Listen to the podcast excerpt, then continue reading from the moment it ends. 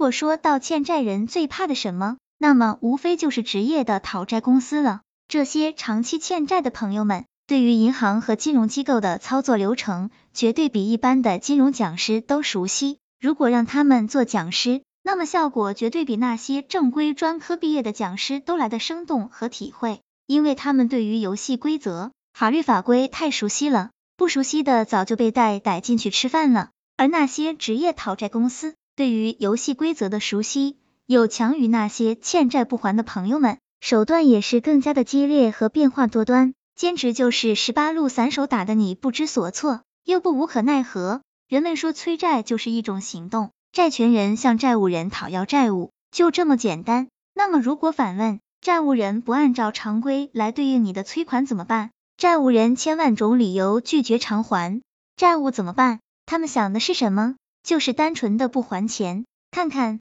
问题很多是吧？所以说，催债并不是简单的一种行动，而是一种智力、体力和心理的对抗。很多金融机构的风控人员每天面对的是各种奇葩的债务人，从各种案件中整理分析了债务人的普遍心理。既然我们说催收是一种心理对抗，那么就要知道债务人的心理。只有知道了债务人想的是什么，才能找到与之战斗的方式。另外，债务人也是一样，在思忖着债权人的心理，做着打心理战术的准备。说白了，谁先在心理上败下阵来，谁就得舍弃自己的利益。而对债务人来说，他们不论胜负都是划算的，因为钱毕竟是债权人的。卡神小组建议，如果是自己在催讨借款的时候，在做好心理准备的同时，要学会对债务人进行心理的施压，因为在心理压力的作用下。往往会彻底打败债务人，使之顺畅的偿还债务。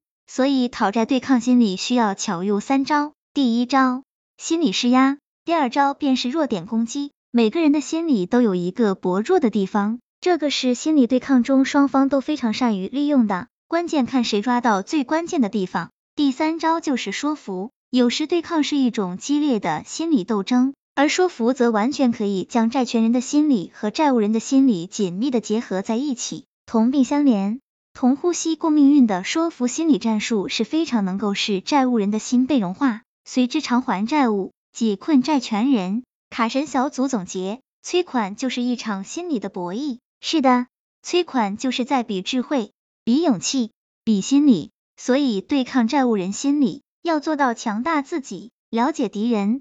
这样才能在这场心理博弈中取得胜利。但是卡神小组并不建议使用暴力手段催收，因为最近新闻媒体播报了不少由于暴力催收而导致的人身伤害案件，国家对于这个事情还是非常重视的。做催收的朋友们要做到合理催收、科学催收，切不要做出暴力伤害他人的事情来。这个是对自己负责，更是对自己的家庭负责。希望这个资料对朋友们有所帮助。